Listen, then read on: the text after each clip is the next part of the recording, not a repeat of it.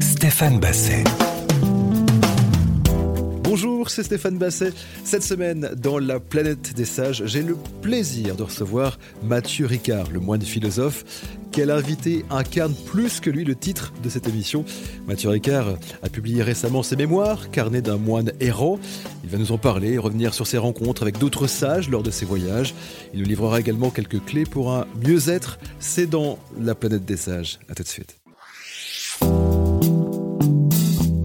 La planète des sages. Stéphane Basset. Mathieu Ricard, bonjour. Bonjour cher ami. Merci de, de, vous poser sur la planète des sages, puisque c'est le titre de cette émission. Euh, c'est votre planète rêvée en fait, la planète des sages. Ah bah oui, effectivement. Bah, j'ai eu la chance aussi d'être plus ou moins sur une planète des sages en vivant plus de 50 ans dans l'Himalaya auprès des sages, hommes et femmes. Qu'est-ce que c'est euh, un sage? Pour vous? Ah, un sage, c'est quelqu'un qui est l'exemple vivant de ce qu'il enseigne c'est le messager et le message. C'est quelqu'un euh, qui a une, énorme expérience de la vie, qui sait comment fonctionne son esprit, qui a réfléchi à la nature de la réalité, de l'esprit, et qui ensuite, tout en n'ayant rien à gagner et rien à perdre, euh, a tout à partager et à donner, comme un vieux marin, un musicien ou une musicienne qui fait des masterclass pour euh, apprendre la subtilité de l'interprétation musicale euh, à des jeunes artistes. Mais là, l'art, c'est celui de se libérer de l'égarement, des causes de la souffrance et de devenir un être meilleur pour mieux se mettre au service des autres. La sagesse, c'est une manière d'être. Ce n'est pas seulement de savoir sauter de 2,43 m en hauteur, ou, etc., etc. Et ça s'entraîne, parce que ça s'entraîne, parce que c'est un apprentissage, euh, disons, d'acquisition de, moyens de connaissances valides. Il y a une partie de logique, il y a une partie d'expérience vécue. Euh, il y a un souci constant de devenir un meilleur être humain. C'est quelque chose qui se cultive. C'est n'est mm. pas quelque chose qui est donné, et c'est quelque chose qui s'apprend. Aristote disait la vertu devient, on devient vertu en pratiquant la vertu. Alors, je vous ai vu aussi citer Aristote euh, ce matin dans ce documentaire qui, vous concernait. Vous disiez, enfin, vous le citez en disant euh, le bonheur, c'est le but de tous les buts. Oui, alors quand les gens vous disent, bah, on a inventé cette idée que le bonheur, c'est un, peu superficiel, c'est le bonheur en boîte, qu'il y a beaucoup de choses plus importantes que le bonheur. Quand Aristote disait ça, c'est que vous disiez, moi, ce qui compte dans la vie, c'est la justice, ou c'est l'art. En fait, vous faites pas ça pour vous faire du, tort et faire du tort à autrui, sauf si vous êtes un psychopathe, qui mm. arrive quand même malgré tout. Mais disons au moins, vous pensez, vous espérez qu'au travers de vos écrits, de votre art, de votre entreprise, de tout ce que vous faites, vous allez vers un, mieux-être, c'est-à-dire quelque chose de constructif. À moins que vous vouliez fabriquer uniquement des bombes atomiques et vendre du tabac, je veux dire. Vous savez que ça fait du mal. Mais en gros, vous faites quelque chose parce que vous pensez que c'est quelque chose qui vaut la peine d'être accompli. Donc c'est votre façon de vous épanouir dans l'existence. C'était le concept grec de eudémonia, qui est le sens d'accomplissement. Et je crois que l'idée de dire que le bonheur, donc si vous voulez, si la justice est la principale votre cause de l'existence, c'est votre manière d'arriver à un sentiment de satisfaction, de plénitude, de mmh. gratification, d'avoir mené une bonne vie. Et c'est le sens de, bonheur qui est utilisé aussi bien par les Grecs quand ils parlent d'eudémonia, qui n'est pas l'hédonisme, la recherche du plaisir, mm. et des bouddhistes qui parlent de sukha comme une manière d'être et non pas un ensemble de sensations plaisantes. Donc la grosse confusion, c'est de confondre le plaisir et le bonheur. Le plaisir, il n'y a rien de mal, hein, prendre une bonne douche chaude après avoir balade dans la montagne, c'est formidable. Mais, sachez que si vous prenez une douche chaude pendant 24 heures, ça sera moins, mm. moins intéressant.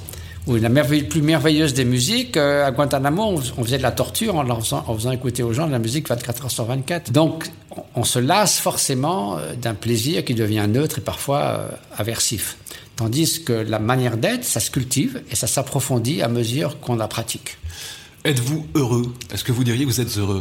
Oui, je suis. en gros, ça va.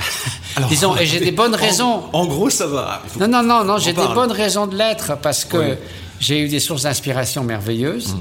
J'ai choisi suffisamment tôt hein, d'aller vers ce qui me passionnait le plus dans l'existence et de pas me sentir coincé dans un système ou dans une occupation qui ne me convenait pas. Donc à l'âge de 26 ans, j'ai décidé de, tout laisser derrière et de partir dans l'Himalaya auprès de, disons, des équivalents de Socrate aujourd'hui. Je m'en félicite tous les jours, j'ai pratiqué de mon mieux. À un certain moment de mon existence, j'ai essayé de me mettre au service des autres, euh, d'abord en, sauvegardant l'héritage culturel du bouddhisme tibétain, en imprimant 400 volumes de textes, en photographiant 40 000 documents sur l'art, et puis ensuite en fondant une, organisation humanitaire qui aujourd'hui est de 400 000 personnes par an. Voilà, c'est un degré de voilà, bien joué, euh, je peux mourir en paix, euh, je cherche pas à faire ça pour me faire mousser, mais le sentiment d'avoir euh, à ma modeste échelle essayé de faire un peu de bien, mmh. tout en moi-même vivant d'une façon extrêmement euh, gratifiante, en m'émerveillant de tellement de choses, de la beauté de la nature, de la beauté des êtres. Donc voilà, j'ai beaucoup de chance, oui. La planète des sages, Stéphane Basset. Mathieu Ricard avec nous sur la planète des sages. Il a atterri ici aujourd'hui. C'est vraiment un titre d'émission qui a été fait pour vous, ça, la planète des sages, quand même. Voilà, de, si vous voulez, il faut qu'il y ait, une, une, adéquation ou une harmonie entre un épanouissement intérieur et la bienveillance à l'extérieur. Mm. Et, et d'ailleurs, ça va de pair. Parce que la poursuite d'un bonheur égoïste, c'est pas seulement les bouddhistes. Romain Roland disait que si la poursuite d'un bonheur égoïste est le seul but de votre existence, votre existence sera bientôt sans but. Ça ne fonctionne pas. Ça vous rend la vie misérable. Un mois, mon mois, du matin au soir, ça n'a jamais rendu personne heureux. Et bien sûr, vous rendez la misérable à tout le monde parce que vous êtes impossible à vivre. Et en plus, ça ne fonctionne pas parce que ça suppose cette idée très euh, bizarre qu'on est une sorte de petite entité séparée, que c'est plus facile de me préoccuper de mon propre bonheur et de rien d'autre. Les autres, je suis pas contre, mais ça ne me regarde pas. Et comme si on était des entités séparées. Or que nous sommes absolument interdépendants, mmh. interconnectés, et que mon bonheur, comme ma souffrance, va et passe au travers de celle des autres. Alors, il y a plein de choses intéressantes dans ce que vous dites. J'aimerais qu'on s'arrête sur l'interdépendance. C'est un mot qui est très important pour vous. Et cette prise de conscience que nous devrions avoir de cette interdépendance. Ah, il y a des philosophes modernes qui redécouvrent l'interdépendance. Mmh. Waouh quel concept extraordinaire. non, mais j'ai vu ça récemment. Euh, en fait, c'est un, concept qui est au cœur même du bouddhisme, mm. à savoir que rien n'existe en soi, par soi, euh, ni de sa propre cause, euh, mais tout n'existe qu'en relation. Et c'est-à-dire, là, on dit que les choses surgissent en relation ou en, en dépendance avec d'autres choses. Mm. si vous prenez l'exemple d'un arc-en-ciel, on peut imaginer qu'un arc-en-ciel, c'est une forme d'autonomie, mais en fait, rien du tout. C'est un, rideau de pluie avec le soleil qui brille sous un certain angle. Vous êtes positionné à un tel endroit, et la réunion de tous ces facteurs fait qu'un arc-en-ciel apparaît dans le ciel. Et, mais il n'acquiert pas la moindre trace d'existence euh, autonome. Mmh. C'est-à-dire que vous masquez le soleil et il n'en reste pas un atome, rien, rien de rien. Donc il n'est le produit que de l'interdépendance. Mais en fait, tous les phénomènes, c'est la même chose. Et donc, notamment dans les questions d'actualité, la biodiversité, euh, l'individualisme exacerbé, voire l'épidémie du narcissisme, tout ça va à l'encontre d'une compréhension juste de l'interdépendance. Et j'irai plus loin en disant que la compréhension de l'interdépendance est à la racine de l'altruisme et de la compassion. Pourquoi? Parce que je ne me réveille pas le matin en me disant puisse souffrir toute la journée.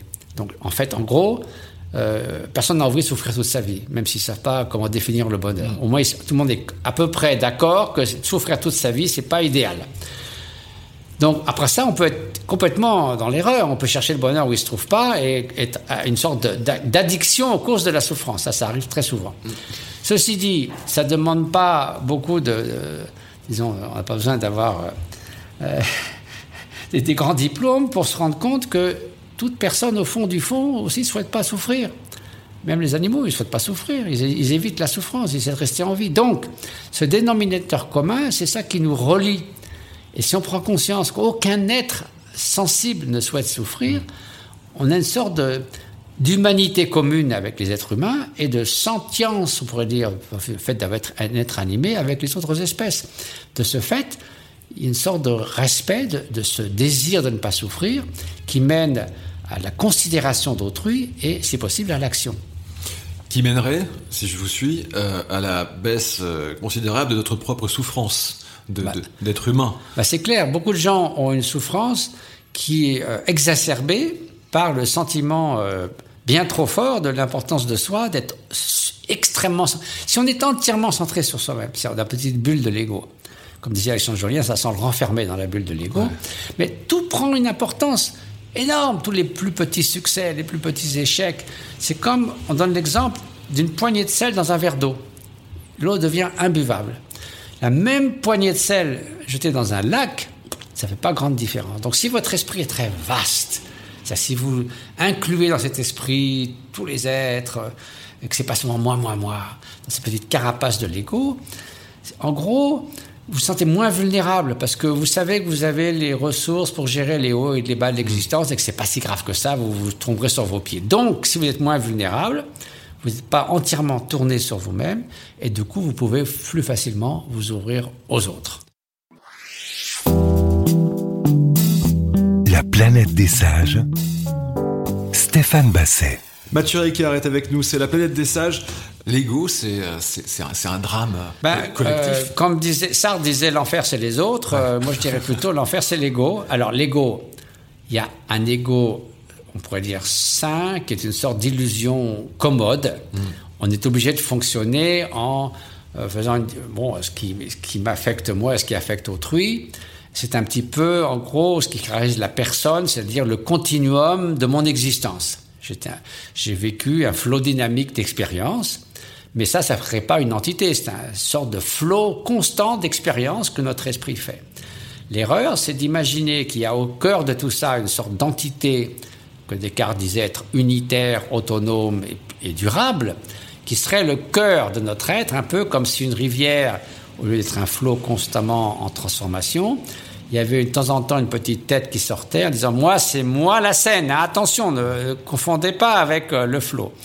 Et ça, ça crée une polarisation presque ontologique et irréductible entre soi et les autres, soi et le monde. Et c'est pas anodin.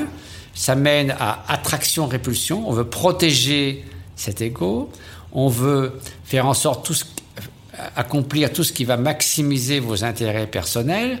Et donc, euh, attraction, répulsion, et ça mène à l'animosité, à l'attachement, à l'obsession, à, la jalousie, à l'arrogance, toutes ces toxines mentales qui empoisonnent votre vie et empoisonnent celle des autres. Donc, l'ego, réifier la notion d'ego, ce n'est pas anodin, ça se traduit par de la souffrance. Moi, je ne me considère pas comme un sage, mais enfin voilà. Donc, si vous voulez, j'ai essayé de rendre hommage, justement, à, tous ceux qui ont inspiré ma vie, leur donné un sens, principalement mes maîtres spirituels. Donc je voulais pas écrire des mémoires au sens ordinaire du terme, parce que quand j'ai appris à faire du vélo, euh, ça n'a aucun intérêt. Hmm. En gros, mon individu n'a aucun intérêt, mais j'ai vécu des choses merveilleuses. J'ai rencontré des personnes exceptionnelles, et avant que mon cerveau euh, soit capoute, euh, je pensais que c'était bien de témoigner de tout cela. Donc c'est pour ça que j'ai écrit ces carnets d'un moine errant. Euh, pour euh, un hommage à mes maîtres spirituels, mais aussi à toutes les personnes dans d'autres domaines que j'ai rencontrés, de, de Jane Goodall à Desmond Tutu, euh, à des gens très ordinaires qui faisaient des choses merveilleuses, les héros inconnus de la compassion. Et donc, c'est un peu une source d'inspiration constructive, puisque c'est un peu le but de votre chaîne de radio. Quand vous rencontrez un héros de la compassion, qu'est-ce que vous ressentez? Ça fait quoi chez Mathieu C'est une joie incroyable. Je vous raconte une histoire. Un gars qui s'appelle Gourmit Singh, c'est un marchand de, de, de, de tissus à la ville de Patna, qui est une ville en Inde très peuplée, une typique ville de l'Inde. Et ce Gourmit Singh, qui, donc un, qui a un turban, c'est est de religion sikh, il a une boutique et à 8 heures du soir, il ferme sa boutique. Il prend son scooter avec une remorque. Il va acheter une cinquantaine de repas tout faits dans des petits restaurants indiens. Et il va nourrir de sa propre main les laissés pour compte dans les hôpitaux de Patna. Des gens dont personne ne s'occupe, la famille est loin, dans un lointain village. On leur donne à vague nourriture. Ils sont soignés un petit peu. Personne ne s'intéresse à eux. Et depuis 20 ans, tous les soirs, de 9h à minuit, il les nourrit de sa propre main. Et il a eu, je l'ai rencontré, c'est quelqu'un d'une simplicité formidable et une joie incroyable de faire ce qu'il fait. On a voulu l'honorer, la communauté sikh anglaise a voulu lui donner une médaille. Il a dit, mais si je m'en vais à Londres, pendant ces 15 jours, qu'est-ce qui va s'occuper de me laisser pour compte Quand on voit ça, on est empli d'élévation, d'émerveillement, de joie. C'est, vous savez, le fait de se réjouir des qualités d'autrui, c'est merveilleux. Ça rend meilleur. Vous participez au bien, enfin, vous devenez partie prenante euh, du bien qu'ils font aux autres. Mathieu Ricard est avec nous dans la planète des sages. On se retrouve dans quelques instants. La planète des sages. Stéphane Basset. Mathieu Ricard avec nous, ça vous attriste pas un petit peu de voir que les héros euh, d'aujourd'hui, qu'on retrouve en une des magazines, sont souvent des, personnalités avec un ego forcément euh, surdimensionné. Ah, ça c'est clair. Qui ne partagent pas ces valeurs-là. Pourquoi l'homme n'a pas ben, choisi le bon chemin de mettre en valeur des gens qui avaient des bonnes valeurs, justement? Dans le bouddhisme, qu'on appelle l'égarement. On, on s'est égaré. On, tourne le dos aux causes du, du bien-être et on se précipite il y a même un texte bouddhiste qui dit on se précipite sur la lame acérée des causes à effet qui causent votre propre malheur. Il y a une sorte d'addiction aux causes du malheur. Donc quand on parle de renoncement dans le bouddhisme, c'est pas renoncer euh, à tout ce qui est bon dans l'existence, aux glaces à la fraise, ça n'aurait aucun intérêt. Ce serait absurde de renoncer à ce qui est vraiment bon pour simplement se martyriser. C'est renoncer aux causes de la souffrance. C'est comme l'oiseau qui, si l'oiseau qui quitte sa cage et qui s'envole dans le ciel bleu, il renonce pas à sa cage, il se libère. Et donc se libérer de tous ces, ces, miroirs aux alouettes que sont la renommée, la beauté physique, la jeunesse perpétuelle, l'opulence, la, richesse, le pouvoir, qui finalement, évidemment, c'est ça qui alimente beaucoup de, ce, qui fait, jaser dans notre monde moderne. Mais c'est très curieux. Je me, je me, rappelle une étude qui avait été faite aux États-Unis. On demandait aux gens qui admirez-vous davantage, Tom Cruise ou le Dalai Lama? Et 80% euh, avaient dit Dalai Lama, bien sûr. Et avec, si vous avez le choix, qui voudriez-vous être? Et là, c'était l'inverse 80% de Tom Cruise, parce qu'il se disait, à tort, oh, Tom Cruise, j'aurais la beauté physique, l'argent, la célébrité, et puis pour être comme le Dalai Lama, c'est après tout, ça me regarde, j'y arriverai. Et c'est pas du tout ça, parce que c'est pas si facile que ça d'avoir la sagesse, la bienveillance, la compassion, je pense même c'est les connaissances du Dalai Lama. C'est même la chose la plus difficile au monde. Enfin, oui, donc si vous voulez, c'est là où l'égarement, ou le manque de jugement, mm. le manque de discernement entre en cause, et le manque de discernement est à la racine de la souffrance. Alors, J'entends que pour vous agacer, il faut se lever de bonne heure, mais euh, justement, est-ce qu'il n'y a pas une forme d'agacement de se dire que l'homme s'est trompé de combat, euh, la lumière n'est pas euh, braquée sur les bonnes personnes? Ben, C'est pas un agacement, c'est dans le bouddhisme on appelle ça le samsara, c'est le monde qui est conditionné par les souffrances et, et le manque de discernement, et c'est pour ça toute la voie consiste à écarter ces, ténèbres, on pourrait dire, et, trouver les justes causes d'un épanouissement pour soi-même et pour autrui. Alors je pense à ceux et celles qui nous écoutent, que pourriez-vous nous dire et me dire, parce que je suis aussi, comme tout le monde, un être en souffrance, pour euh, avoir l'impression que ce, cette souffrance-là s'atténue? Ben, d'apprendre à vivre avec. Peut-être la plus simple pour, pour, quand même, parce que voilà, après il y a toute une voie qui demande aussi euh, un approfondissement, une étude, une réflexion qui, est possible, hein, qui est accessible à tout le monde. Ça n'a rien d'ésotérique et de mystérieux. Mais simplement être moins excessivement centré sur soi-même et cultiver davantage la bienveillance. Rien que ça, ça peut changer une existence du tout au tout. Je suis persuadé intimement de cela.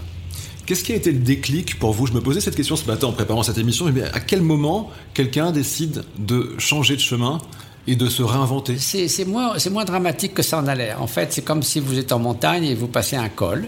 Vous quittez une vallée, a certaines caractéristiques, et en haut d'un col, vous découvrez une nouvelle vallée, très luxuriante, avec des, vergers ou une belle rivière. Vous ne relancez, vous renoncez pas, vous ne claquez pas la porte sur la vallée que vous avez quittée, vous passez à un autre chapitre de votre vie. Donc moi, dans ma jeunesse, et c'est ça que je décris dans les carnets d'un moine errant, au début, si vous voulez, j'étais décontenancé par le fait que j'ai eu la chance, le privilège, on pourrait dire, de rencontrer euh, pas mal de personnes qui étaient euh, considérées comme étant très euh, éminentes dans leur, dans leur propre domaine de vie, aussi bien des grands musiciens que des philosophes. Mon père était philosophe, Jean-François Revel, ma mère est peintre, Yann Le Toumelin, j'avais un oncle, Jacques Le Toumelin, qui était un grand, un grand navigateur à la voile. J'ai rencontré plein d'explorateurs assez extraordinaires chez lui. Moi, j'ai travaillé dans un labo avec des grands scientifiques, euh, voilà. Donc j'ai eu la chance de rencontrer tous ces gens-là. Alors, certainement, j'avais beaucoup d'admiration pour leurs qualités respectives. Mais en même temps, euh, si vous voulez, vous aviez la même distribution euh, chez un scientifique ou chez 50, euh, je sais pas, charpentiers ou, jardiniers, de gens heureux et malheureux, de gens égoïstes et bienveillants, de gens exécrables et de gens formidables à vivre. Il n'y avait pas de, corrélation entre leur capacité particulière ou leur génie particulier et leur qualité d'être. Bobby Fischer, un, des plus grands joueurs des siècles du XXe siècle, était complètement personne absolument exécrable à vivre. Mm. J'aurais bien voulu jouer comme lui, mais pas être ce qu'il était. Donc c'était assez déconcertant pour un jeune qui cherche une sorte de, source d'inspiration, un modèle de vie. Et donc quand j'ai voyagé en Inde après avoir vu les films d'Arnaud Desjardins sur les, tous les grands maîtres tibétains qui avaient fui l'invasion chinoise euh, sur les versions indiens, je me suis dit, waouh, là, il y a 20 Socrates, 20 euh, Saint d'Assise, ben voilà, j'y vais aller voir. Et, quand je suis allé, effectivement, je me suis aperçu que c'est un peu ce que je cherchais. Mathieu Ricard est avec nous dans la planète des sages. On se retrouve dans quelques instants. La planète des sages. Stéphane Basset. Mathieu Ricard euh, avec nous dans la planète des sages. Alors, parmi vos passions, il y a la photographie. Euh, la photo rêvée, c'est quoi pour vous la, photo que vous aimeriez La photo rêvée, c'est pas la photo qu'on prend, c'est celle qui vous prend. C'est une phrase d'Henri Cartier-Bresson. Mm. Je ne prends pas des photos, c'est les photos qui me prennent. C'est le moment où c'est tellement émerveillant, aussi bien ça peut être un, regard innocent d'enfant, euh, le sourire d'un vieillard édenté au Tibet, un paysage somptueux en, Islande ou, dans les dans l'Himalaya et euh, ce moment magique où vous êtes émerveillé. Alors l'émerveillement, c'est très beau. D'abord, ça favorise l'altruisme. J'ai vu des études là-dessus, c'est ce qui est pas mal, parce que vous, ça dissout un peu le sens de quelque chose de plus grand que vous. Bien sûr. Ça dissout le, d'être autocentré. Euh, c'est aussi quelque chose qui amène le respect, notamment en ce qui concerne la nature. Si vous avez émerveillé devant la nature sauvage, vous allez pas, vous allez la respecter, vous n'allez pas saccager ce qui vous émerveille. Et prendre soin mène à l'action. Donc c'est une voie d'accès à la protection de l'environnement, à prendre soin des générations à venir, à prendre soin des 8 millions d'espèces qui sont nos concitoyens en ce monde. Et voilà, donc c'est une bonne chose. Donc la photographie, pour moi, me sert à essayer d'inspirer à ces, valeurs positives. Et c'est vrai qu'il y a des. Je connais beaucoup, j'ai des amis qui sont des photographes de guerre, qui ont été très marqués, parfois brisés par ce qu'ils ont vu. Euh, il faut montrer des images de famine, comme ces images de famine au Biafra quand j'étais jeune, qui ont tellement choqué le monde et qui ont provoqué une aide pour ceux qui souffraient de la famine. Maintenant, il y en a tellement À Madagascar, il n'y a pas plus depuis 4 ans, ben bon, ça dépasse les gens, ils ne savent plus quoi faire. Mais, si vous voulez, on peut tomber aussi beaucoup, assez facilement, dans le syndrome du mauvais monde. Le monde est mauvais, l'être humain est mauvais, et ne montrer que ce qui va mal. Une fois, j'ai été invité dans un, je sais plus quelle émission de télévision. On m'a dit, on va vous demander de commenter les cinq titres de l'actualité. je vois, c'était cinq catastrophes, en gros. Je vous ai pas une bonne nouvelle par hasard? Il y en a sûrement dans le monde. Moi, je vous en donnais quelques-unes des bonnes nouvelles. Donc voilà, ça c'est un peu dommage parce qu'on ça nous fait penser que finalement, moi j'aime bien parler de la banalité du bien. Et la banalité du bien, c'est le fait que la plupart du temps, la plupart des 7 milliards d'êtres humains se comportent de manière décente les uns envers les autres. Et parce que c'est la norme, on pourrait dire, on n'est pas surpris, donc on n'y fait pas attention. Si vous voulez, quand vous sortez d'un train, vous ne félicitez pas sur le quai de la gare que personne se soit entretué dans le train. Hmm. S'il y a un attentat, on en parlera pendant 15 jours. Surtout si le train arrive à l'heure. Là, ça n'intéresse plus personne. Oui, donc si vous voulez, du coup, le, la banalité du bien qui est notre quotidien est un peu oubliée par rapport aux choses déviantes. Si en fait l'être humain était fondamentalement mauvais, on se on ne serait pas surpris qu'assassiner une vieille dame pour lui prendre son portefeuille. C'est normal, on est, comme ça. Eh bien non, on est, on est choqué, on est surpris, on trouve que c'est barbare. C'est justement parce que ce n'est pas, pas le mode par défaut de l'être humain. Quels sont vos autres hobbies, j'allais dire? On, connaît votre engagement quotidien. Ben, J'ai par exemple, euh, pendant des années, imprimé des textes. Hum. 400 volumes quand même en tout dans notre monastère de textes anciens du Tibet qui souvent avaient échappé à la destruction puisque 5500, 5900 monastères ont été détruits, des bibliothèques ont été brûlées, jetées à l'eau.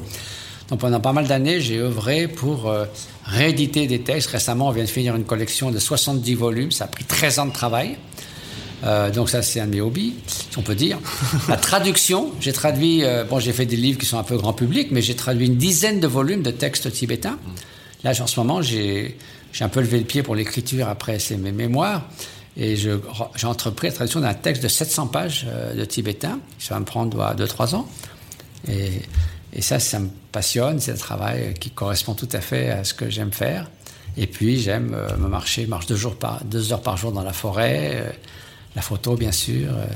Je suis en train de, de vous imaginer marchant dans la forêt. Ce paradoxe, quand même, est assez fou. Là, on est, euh, vous nous recevez. euh, Alors, on est chez un cousin qui habite à Hong Kong, et quand je suis à Paris, moi, je suis un peu euh, SDF dans le genre. Voilà, mais comme je sais que vous voyagez. J'ai aucune gens, maison, aucune propriété, Voilà. aucun terrain, rien en France. Donc là, on est en plein cœur de Paris. Oui. euh, Enfin, avec- j'y reste pas. hein. J'ai rien contre, mais c'est pas mon truc. J'ai bien compris. Et puis, je vous imagine dans votre ermitage, la vue est sublime. Euh, on, Ah bah oui. on, on est, on, est le monde là. J'imagine que quand vous êtes assis là, que vous méditez, vous êtes le monde. Je comprends cette idée d'entité. Oui, oui, c'est Ah, ça. Mais vous savez, quand même, à 26 ans, quand je suis parti, sans aucune visibilité, hein, Oui. et je me suis jamais posé la question. C'est ça qui est drôle. J'y pense rétrospectivement. Je me suis jamais dit, mais dis donc, mais comment tu vas faire pour vivre le reste de ta vie? J'avais, Je suis parti avec presque rien. Je vivais avec 40, 50 euros par mois, et ça me suffisait là-bas. Mais je me suis jamais dit, mais un jour, je vais être dans, je vais être dans, la, je vais être dans la mouise. Pas du tout. Et ça a toujours marché, de façon ou d'une autre. Donc voilà, c'est un choix. La planète des sages. Stéphane Basset. Mathieu Ricard, avec nous. Euh, quelle est donc la dernière chose que vous avez faite pour la première fois?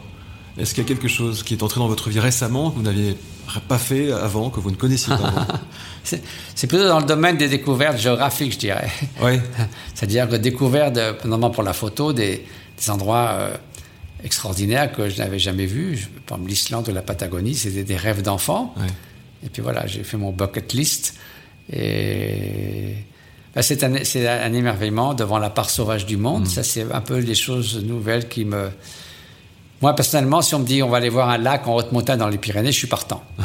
si on me dit on va aller voir un vieux bâtiment du XIIe siècle, euh, pff, moi, c'est pas ça qui me, qui me motive beaucoup à bouger. Est-ce qu'il vous reste Ou rencontrer, bien sûr, un sage.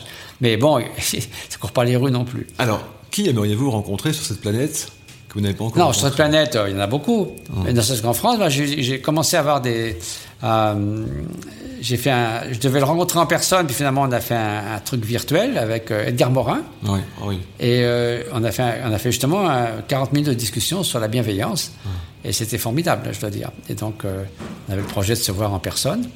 Il y a même des gens inspirants euh, qui sont. euh, Et justement, il, a, il vient d'écrire un livre sur l'éloge de la fraternité. Donc, je veux dire, il- avec son expérience, son âge, et il en vient de plus en plus à, à, à dire que finalement, ce qui compte, c'est la bienveillance.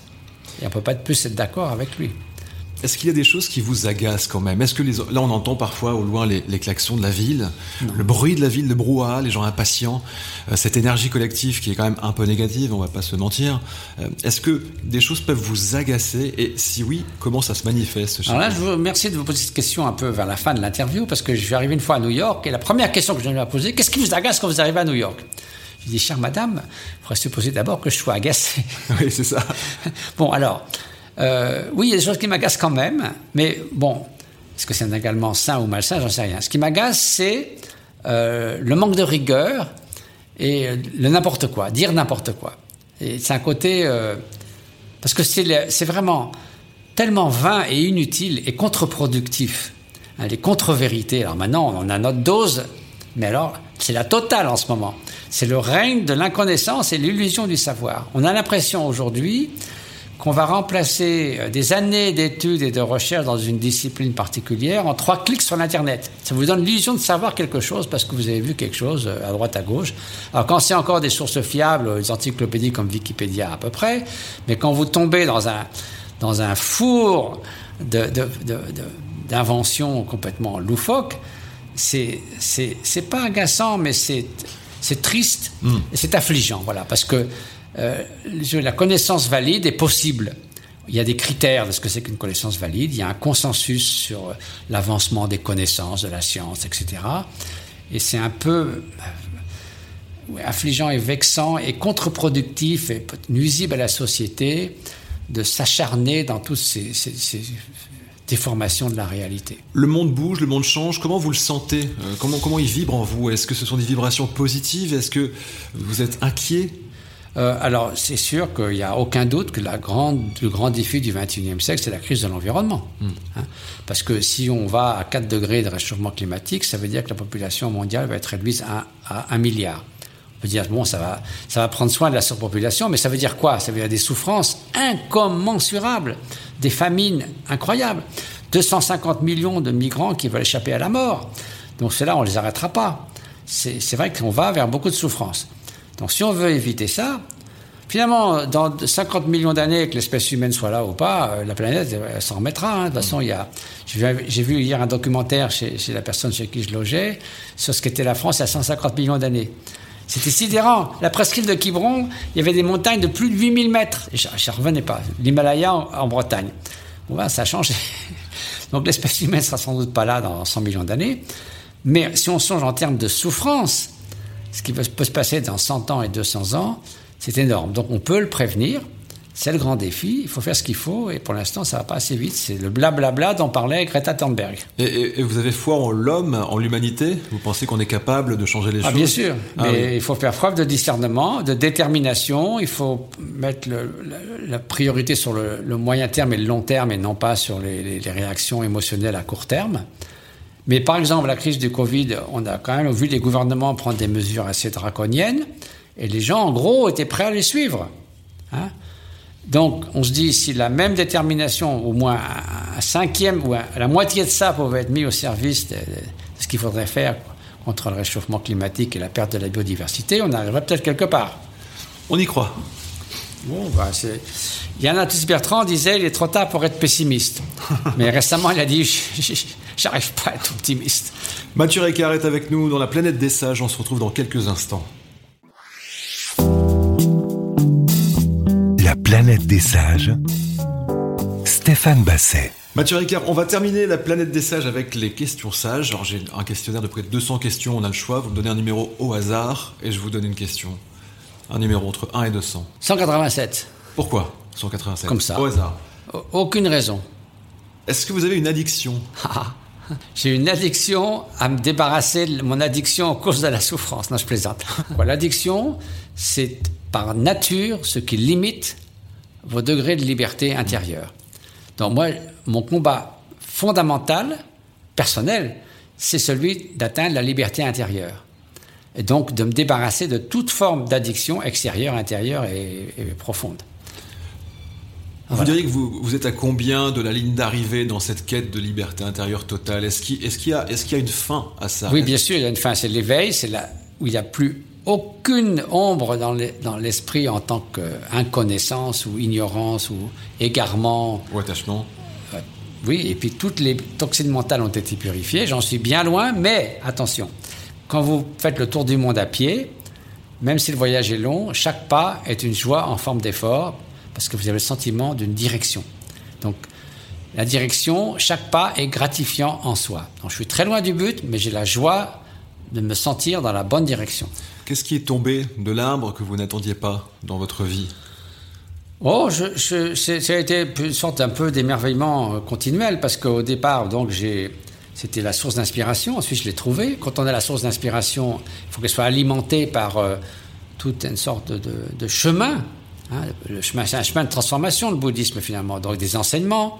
Euh, et j'étais toujours de plus en plus émerveillé de découvrir la profondeur et à quel point ces enseignements étaient pertinents pour, euh, progresser dans l'existence et, suivre ce chemin que j'avais entrepris.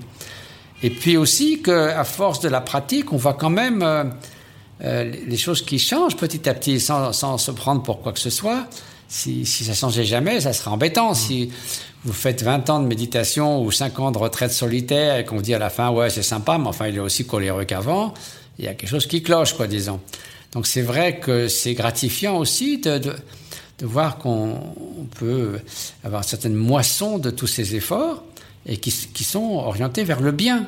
C'est-à-dire, euh, vous-même être davantage plus épanoui, mais surtout aussi, vous pouvez mieux contribuer au bien d'autrui, euh, de façon humble et modeste, mais malgré tout, euh, avec davantage de, de, voilà, de, perspicacité. Un autre numéro?